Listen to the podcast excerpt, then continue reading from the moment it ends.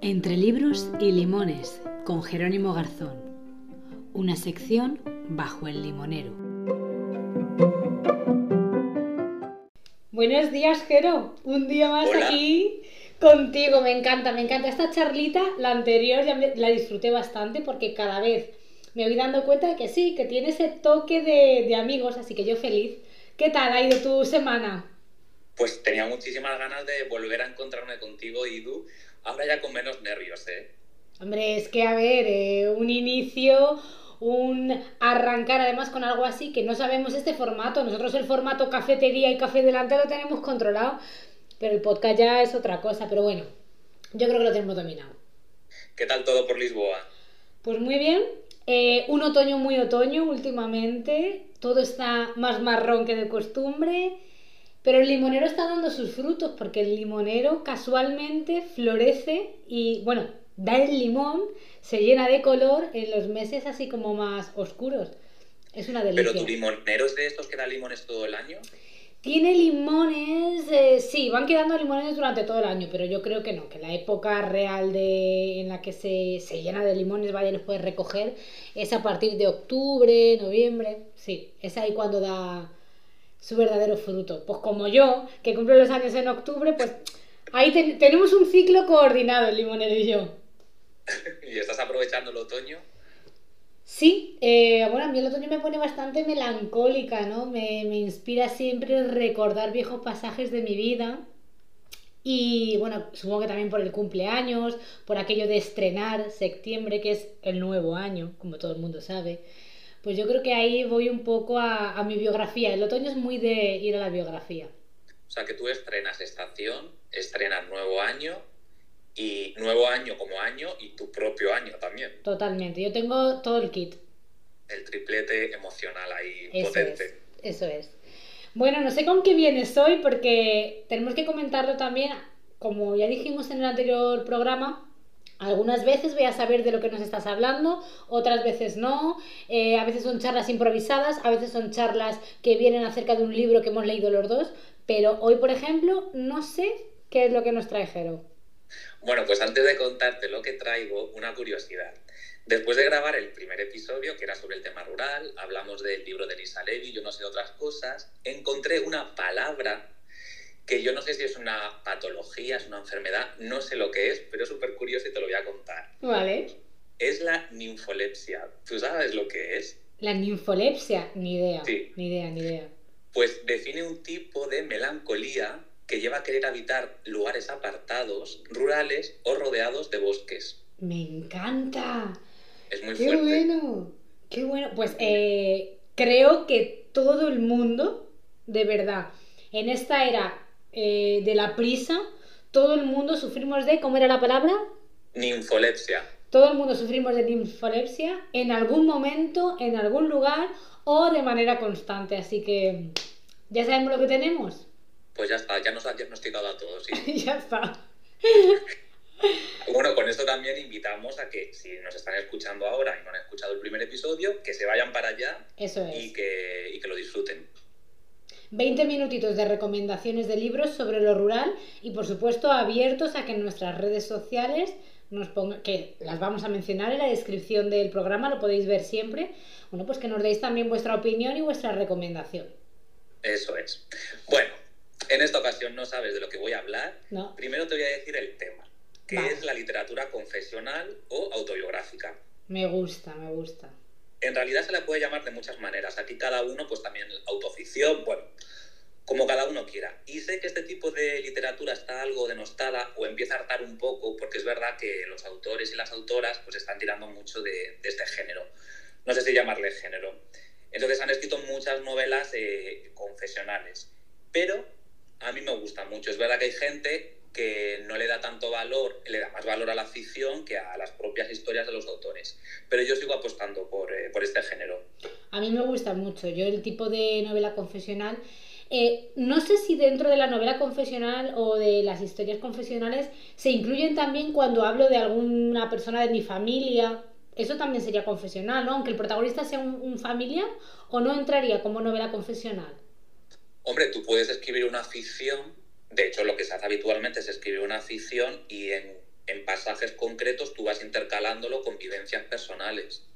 Sí, bueno, aún así ya te digo, tanto si me habla el autor de un personaje de su familia o de sí mismos, yo como autora creo que aprendo mucho, tanto de la manera en la que se cuentan, porque al final es un diario muy bien contado, ¿no?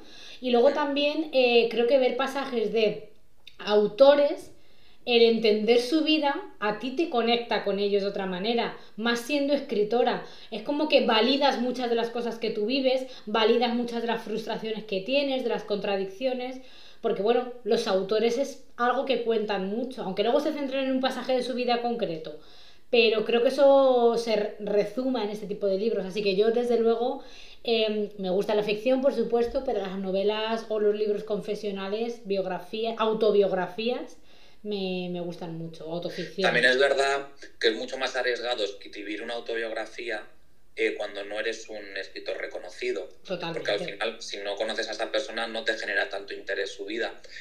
Entonces, cuando es un autor o una autora muy importante, pues yo creo que hay una conexión más fuerte.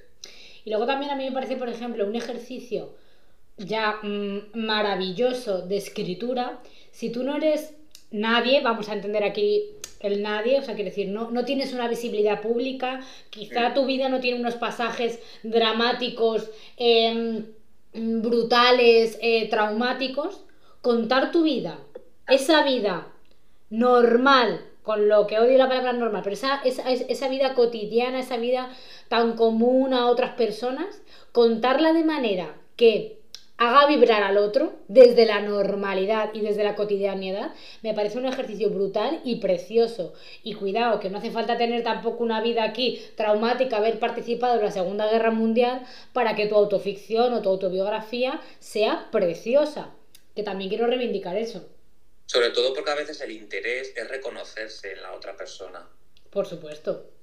Un autor o una autora reconocido, pues te puede generar interés su vida, pero a lo mejor en un autor novel o en un autor mm, que no conoces, lo que te interesa es reconocerte en lo que te está contando. Exactamente, exactamente. y creo que eso es más potente. Y no sé, no sé si el libro que nos traes es autora reconocida, autor reconocido, no, novel. No sé por dónde vas a ir. La pregunta es complicada, de hecho quería hablar luego con él de, ese tema, porque para mí es una de mis autoras, es autora favorita, pero yo no sé hasta qué punto ella es, es muy conocida o no.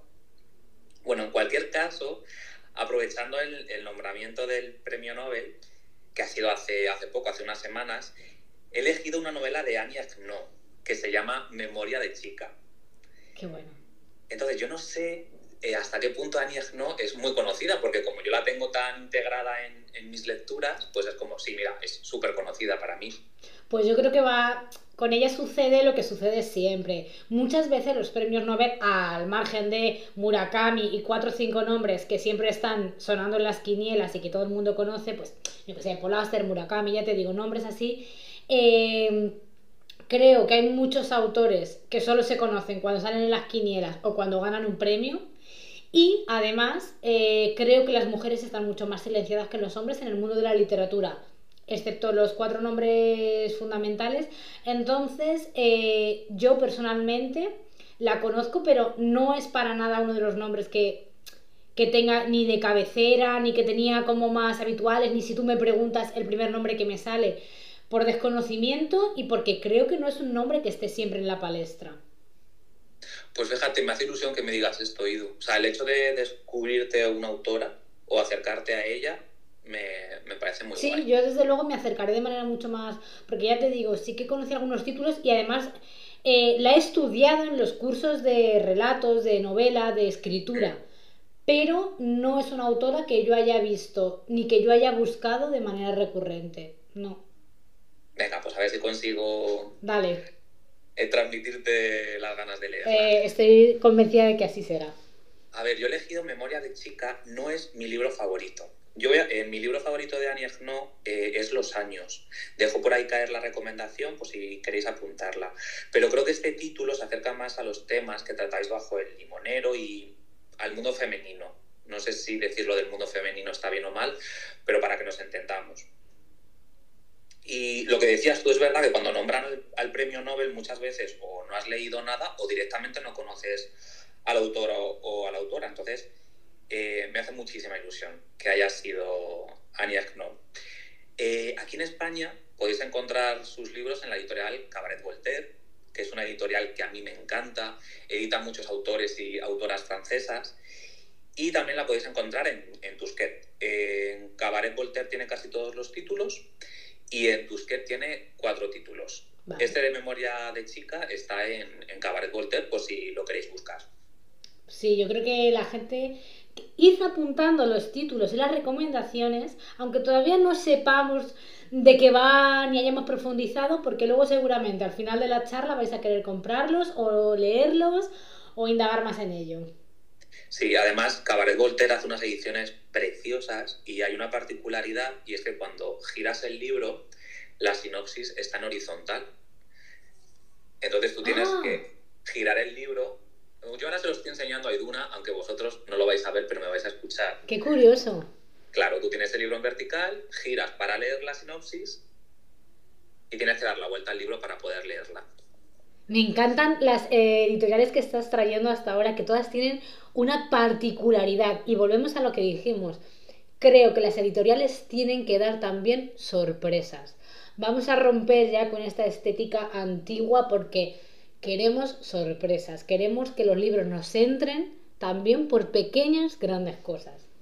Sí, en España tenemos muy buenas portadas en el mundo editorial, pero es verdad que como muchas de las grandes editoriales Anagrama, Tusquet, eh, están muy limitadas porque tienen un formato de cuadrado en el centro. Entonces lo que hacen es integrar la imagen dentro de ese cuadrado que ya tienen predeterminado en la editorial. Entonces, cuando surgen este tipo de editoriales más independientes, pues arriesgan mucho más a la hora de, editar, claro. Te voy a hacer una pregunta. Em, ¿Qué te dice la portada de este libro a ti? El libro que nos estás recomendando. Pues mira, creo que Cabaret Voltaire elige pinturas y podría buscar qué pintura es. A lo mejor estoy metiendo la pata y no es una pintura.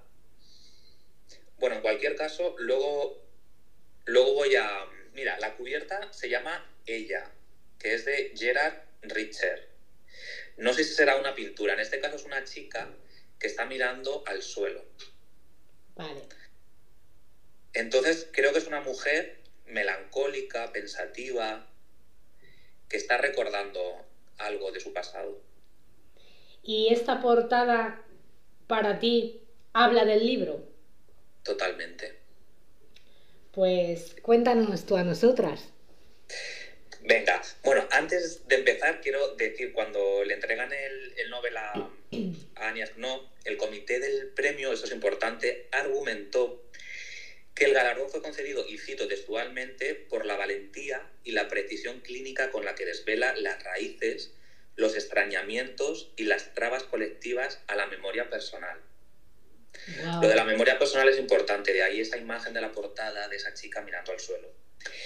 Y esto es fundamental en la obra de Anya No, porque ella siempre ha dicho que la literatura, la literatura debe funcionar como un cuchillo. Es que la literatura es muy cuchillo para ti mismo y para los otros, ¿eh? ¿Y tú te atreverías a escribir hasta el fondo de la verdad? Creo que cada vez escribo más hasta el fondo de la verdad. Es un ejercicio muy valiente, ¿eh? Y creo que mm, este premio, por este motivo, no se lo puedes dar a una persona de 30 años, ni de 40, ni siquiera de 50.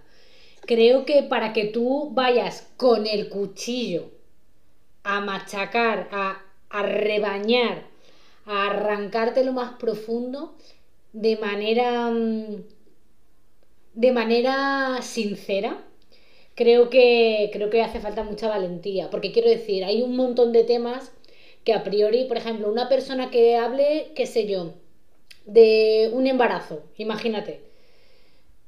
Pues hablar de un embarazo me parece un acto muy íntimo muy profundo muy humano muy visceral pero para hablar de un embarazo y que yo sienta ese cuchillo, tú me tienes que hablar del dolor. Yo tengo que sentir el dolor contigo, yo tengo que sentir esa contracción, tengo que sentir las contradicciones. Eh, tiene que generar eh, o sea, tienes que hablarme de eso que está políticamente mal visto que tú hables. Y creo que ella precisamente la valentía que tiene es que pone voz a, temas de los que la gente no quiere que tú hables. ¿Y sentirías pudor al escribir una novela confesional? ¿O crees que el mero hecho de la escritura ya lleva implícita la desnudez? Yo creo que escribir lleva implícita una desnudez. Y además creo que el libro es mucho más tuyo cuanto, cuanto más pudor sientes. O sea, yo necesito sentir pudor en algo de lo que estoy escribiendo para sentir que realmente lo que yo hago está valiendo para algo. Si yo me, si yo me oculto, al final no deja de ser una conversación de ¿qué tal? Bien. ¿Sabes? Entonces, el libro tiene que tener pudor. Si no sientes pudor al escribir, no te estás vertiendo en, tu libro. Qué bueno eso, Ido. Mm. Pues vamos a, a remover las tripas de Annie ¿no? y vamos con este Memoria de Chica. Vale, perfecto. Bueno, eh, en este libro Egno eh, reconstruye el verano en el que perdió la virginidad. Estamos hablando en la Francia puritana de 1958. O sea, tenía tres años cuando sucede esto. Eh, antes de, bueno, eh, Annie es de una ciudad francesa, no es muy grande, que se llama Lillebonne que está al norte de Francia, en la región de Normandía, y para que nos ubiquemos un poco, está cerca de París, relativamente cerca. Antes de cumplir los 17 años, ella se aleja por primera vez de sus padres, ellos viven en, en en esta ciudad que, que, os cuento, y se pone a trabajar como monitora en un campamento. Desde entonces ella siempre tiene ese verano en la cabeza, porque ocurre algo muy importante, es que pierde la, la virginidad pero automáticamente siente el rechazo de esa persona, de ese hombre, y comienza a conocer a otros hombres para olvidar a este, por lo que es tratada allí en el campamento como una puta, hasta tal punto que el verano siguiente a ella no le renuevan el contrato de, ese trabajo. Lo que, lo que hace es no, eh, en el libro, eh, es, bueno, quien lo cuenta es la mujer de ahora, que está marcada por, por ese episodio. E intenta hacer una investigación sobre sí misma a través de los recuerdos, de fotos que va encontrando y por encima de todo de la memoria. Me está pareciendo, bueno, para empezar creo que el tema de perder la virginidad en una mujer, y volvemos a poner en valor que es una mujer, es un tema que automáticamente tú sabes que la gente te va a llamar puta, y mucho más en la época en la que ella lo escribió y la época de la que está viviendo. Y escribe... Pero lo fuerte de esto, Idu, perdona, es que ella está contando esto que sucede en el 58, pero es que esto pasa en el 2002, en el 2022. Sí, sí, totalmente. Por eso te quiero decir que, que me parece absolutamente ridículo, incomprensible, que si, que si yo hoy tengo que escribir ese tema, si yo hoy tuviera que escribir sobre el día que perdí la virginidad, lo haría con el mismo pudor y el mismo miedo que probablemente lo haría ella. Pero aún así lo tienes que hacer porque creo que es el momento y porque creo que es justo. Pero es muy, muy valiente porque es un tema que a nosotras no se nos permite hablar. No se nos permite hablar porque tú, por, primero porque vas a hablar de tu sexualidad. Segundo, claro que te van a llamar puta. ¿Cómo no vas a ser puta si te empiezas a liar con otros tíos? No, no le estás guardando la fidelidad emocional a una persona, ¿no? Em, entonces, buah, me parece, me parece brutal y, la verdad que dan muchas ganas de ver esos recuerdos y cuáles eran las reflexiones de ella. De hecho, tú fíjate el proceso que ella tiene como escritora y como mujer, que en 1977 escribe un libro, no voy a decir este título porque es en francés, creo que no se ha traducido eh, y voy a quedar fatal, pero si queréis saber el título me escribís y, y os lo mando por, por Instagram. Ella habla de este tema y en una entrevista reconoce que se censura a sí misma en este libro del 77. Entonces sentía que aquel libro no era bueno porque había logrado, porque no había logrado alcanzar la verdad. Y escribir no sirve de nada si no se llegas al fondo de una determinada verdad. Entonces ella lo que hace con Memoria de Chica es volver a reescribir ese libro para contar toda la verdad, ya alejada del miedo de que te señalen por ser mujer y por haber perdido la virginidad porque eh, este libro de Memoria de Chica eh, habla del episodio de la pérdida de virginidad en el 58, pero ¿cuándo está publicado o cuándo lo escribió? No sé, supongo que la primera edición igual te viene la fecha ahí en el libro, no, no lo sé. Te lo puedo... El problema es que aquí te viene la primera edición ah, de claro. claro. Entonces no viene, lo puedo buscar y lo, y lo comentamos en el siguiente episodio. Perfecto, sí. Porque este lo, la primera edición es de 2016. Sí, pero vamos, yo por lo que estás comentando y tal, si escribió un libro en el 77 del que se arrepentía luego más tarde de no haber indagado en la verdad, a lo mejor el libro es de memoria de chicas de los 80 o 90. A ver, es posible, fíjate, a lo mejor voy a decir una tontería y quien me está escuchando me mata. Eso está en Francia, está editado por Gallimard, que es mi editorial favorita en, Francia no descartaría, y aquí pone 2007, no descartaría que es relativamente reciente o que ya lo escribió en una época y la editorial en Francia lo, lo editó posteriormente. Sí, de los 2000 me, me, cuadra perfectamente, quiero decir, es un margen de tiempo perfectamente razonable para tú digerir y sobre todo eh, entender tu vulnerabilidad, tus emociones, tus sombras y, y quitarte un poco lastre y capaz de de prejuicios y de todo lo que supuso ese, ese momento de pérdida de virginidad con todo lo que llevaba en torno eh, para ella, sí. Pero bueno, eh, lo que comentamos, que, que este, estos datos, como al final, eso son conversaciones que tú cuando vas con tu amigo a charlar no las tienes, pero nosotros lo vamos a retomar y en la próxima, en la próxima conversación entre libros y limones eh, hablaremos de, de este pequeño dato. Luego, lo que te iba a decir, hay otra cosa muy interesante en el libro y es que ese hombre se convierte eh, en objeto de su obsesión. Con el que perdió la virginidad, entiendo. Sí, y es un recuerdo que le persigue toda su vida. Tú imagínate a Annie en su apartamento de París escribiendo este libro ya con el paso de los años. Entonces, ella jamás olvida a este hombre. Sin embargo, ella piensa que ese hombre no se estará acordando de ella es que esto me encanta, es algo que me encantaría saber. Yo creo que hay obsesiones, o sea, yo puedo calmar una obsesión. Un hombre con el que me obsesioné, paso ya del tema, quiero decir, la vida me lleva por otros sitios, conoces a personas increíbles y bueno, esa obsesión queda eso, en una época en la que esa persona ocupó todos tus pensamientos. Pero con el paso de los años yo me imagino de viejecita y acordándome de, uh, ¿cómo me dio con este muchacho? Bla, bla, bla. Me encantaría saber si ellos se acordaron de mí en algún momento. Yo creo que esto forma parte de la obsesión, ¿no? El, la necesidad de saber qué pensaba el otro o qué piensa el otro. Pero también me parece bastante literario. El imaginar que está pensando, imaginando o recordando el otro de ti. me, me encanta, me parece brutal bueno, al final nos salvamos porque llega un momento en el que ya nos da igual si piensan en nosotros o no también. Hombre, si no, sería complicado continuar. Si no, estaríamos enfermitos.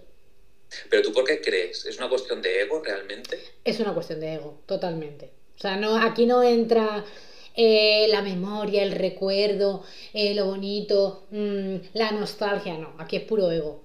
o sea, yo creo que es un ejercicio de pensar. Yo a esta persona la he dedicado horas de mi pensamiento, de mi día. Sufrimiento, porque los pensamientos obsesivos siempre incluyen eh, un sufrimiento. Incluso si estás pensando en algo positivo que es que voy a comer mañana. Como lo pienses 24 horas, 7 días a la semana, es eh, traumático. Entonces, claro, yo creo que tú al imaginar a esta persona le he dedicado tanto tiempo, sufrimiento, malestar, me niego a pensar que esa persona no se ha acordado de mí. ¿No? Hay un poco de ego de espero que esta persona a mí me haya dedicado pensamientos, que se haya acordado de mí la siguiente vez que fue a aquel bar, cuando fue a aquel viaje. Eso es para mí puro ego. No es la parte del ego más dañina, está claro, pero yo para mí creo que es ego, sí, fundamentalmente. Pero tú fíjate, al final tú quieres que te recuerden los momentos bonitos, cuando fuiste a ese café, cuando hiciste un viaje, pero si una relación termina mal, al final lo normal es que el recuerdo que queda de esa persona sea negativo, ¿no? O sea, que esa persona te recuerde como algo negativo, que nunca pensamos en eso. Si es un recuerdo sano, sí. O sea, quiero decir, yo tenía un conflicto contigo, eh, bueno, pues eso, una pérdida de virginidad, como lo del libro, ¿no? Y, es una, y, posteriormente hay una relación traumática. Yo lo voy a recordar mal, porque tengo un recuerdo sano en el que yo mm, dejo claro en mi memoria y en mi mente ¿Por qué acabó? ¿Por qué esa persona se, portó mal conmigo? ¿Por qué yo no merecía aquello que me estaban dando? Si es un recuerdo sano, eso permanece. Por supuesto que te acuerdas de momentos buenos que hayas podido tener o de lo que hayas disfrutado, pero no entierras lo malo. Porque mereces acordarte de lo malo para ponerte en valor. pero muchas veces hay recuerdos mucho más tóxicos en los que tú enalteces totalmente a la persona y solo te acuerdas de lo positivo y no te acuerdas de por qué acabó una relación o no te acuerdas del daño que te hizo. Y yo creo que en ese caso los recuerdos son tóxicos, porque tú te tienes que acordar también de por qué no merecías estar ahí o por qué no te merecían. También es verdad que Aniak no, aquí en este caso, creo que se centra mucho en una situación concreta que le marca su vida. Yo no sé si ese hombre realmente le marca su vida como si hubiese sido un gran amor o una persona con la que hubiese pasado mucho tiempo. Te hago una pregunta acerca del libro. Mm, entiendo que está escrito desde ella en la edad madura, como recordando. ¿Qué pretende con el libro? ¿Qué, crees tú que, que, que quería cuando escribió ese libro? ¿Estar en paz? Compartirlo, llegar a alguna conclusión, no sé, para ti cómo acaba el libro sin desvelar el final, ¿no? Pero ¿cuál es la sensación que te queda a ti cuando terminas de leer el libro? Yo creo que ella intenta hacer una investigación sobre sí misma. Intenta saber quién es a través de, esos recuerdos que ha ido arrastrando durante toda su vida. Vale. Porque es verdad, entiendo que, bueno, cuando Aniak no escribe esto ya han pasado muchos años y puedes estar en un momento en el que no sabes quién eres. Y necesitas volver al pasado y escribir lo que te ha ocurrido para saber quién eres, quién eres hoy. Y yo creo que ese es el objetivo que ella tiene. O sea, bajo mi, mi punto de vista como lector. Luego la realidad no sé si será esa. Pues me encantaría que todas las personas que hayáis leído este libro, Memoria de Chica, nos escribáis para, para responderme a esta pregunta que le acabo de hacer a Jero, ¿no? ¿Qué ¿Qué sensación os queda a vosotras, a vosotros después de leer el libro? ¿Qué pretendía ella con Memoria de Chica? ¿Qué quería conseguir? Antes de, terminar, mm, no sé si tienes algún otro título confesional, de esta literatura confesional, porque yo sé que tú lees mucho y a mí me has recomendado muchísimos títulos. Me gustaría que, igual que en el episodio anterior dijimos algún título, pues que comentaras alguno más y yo también voy a hacer memoria para recomendar el mío. Dos títulos que te vengan a la memoria tengo aquí la librería y estoy mirando. Me vienen muchos, casi todos autores y autoras españolas. Eh, a ver, eh, lo vais a conocer casi todos. La ridícula idea de no volver a verte de Rosa Montero. Brutal, qué, qué maravilla de libro ese, me gustó mucho. Sí o sí. Uno de mis autores favoritos, bueno, creo que es mi autor favorito, que es Luis Landero. Os recomiendo Un balcón en invierno. Eh, sí. Manuel Vilas también, Ordesa, Alegría, eh, hay muchísimos. Yo, eh, bueno, nos quedamos con estos e invitamos de nuevo a que en redes sociales, tanto en Instagram de Jero o bajo el limonero podcast también nos comentéis. Yo voy a decir el libro que siempre recomiendo, que yo también lo tengo un poco de, de cabecera cuando quiero escribir de mí o de mi familia, y es Las voces bajas de Manuel Rivas. Me parece que tiene una forma muy curiosa original de, de, escribir de sí mismo y de su vida, mezclando esa, ese folclore gallego y ese puntito de, como digo yo siempre, de, realismo mágico que creo que tiene la literatura gallega, incluso cuando están escribiendo un artículo o, o, una, o de la forma más objetiva posible, siempre se les cuela ese ramarazo de, de realismo mágico gallego. Así que bueno, creo que hemos soltado bastantes recomendaciones, las reuniré después en la descripción. Y bueno, invito a la gente a que nos acompañen un día más em, aquí entre libros y limones. Espero que hayan disfrutado. Siempre estamos abiertos a las recomendaciones, una vez más lo comentamos y por supuesto que no se pierdan las charlas que tenemos con las distintas mujeres bajo el limonero. Tú, vamos a recordar eh, nuestros nombres en Instagram para que nos escriban y bajo el limonero también. Por supuesto. Bueno, a mí en redes sociales me podéis encontrar como Iduna Rusol para comentarme temas, mujeres a las que queréis escuchar bajo el limonero. Bajo el limonero, el programa donde vais a encontrar tanto eh, las colaboraciones con Jero como las entrevistas es bajo el limonero barra baja podcast. Y Jero, tu, tu Instagram es y el mío es arroba Garzón, lo mismo que Iduna, cualquier libro que queráis comentar, recomendaciones, eh, cuando leáis los libros que estamos recomendando, un feedback. Me ha gustado, Jero, no me ha gustado nada, esto que dijiste mm, no lo comparto. Mm, lo que sea, aquí a discutir. Todas las críticas, siempre que sean constructivas, las aceptamos y estamos encantados de escucharlas. Ha sido un placer estar otro ratito aquí contigo los alargaría siempre, así que es un verdadero ejercicio de contención. Muchísimas gracias por el tiempo, Jero. Me da penita irme, pero bueno, ya nos vemos en el siguiente episodio, Idu. Gracias por todo. Gracias a ti.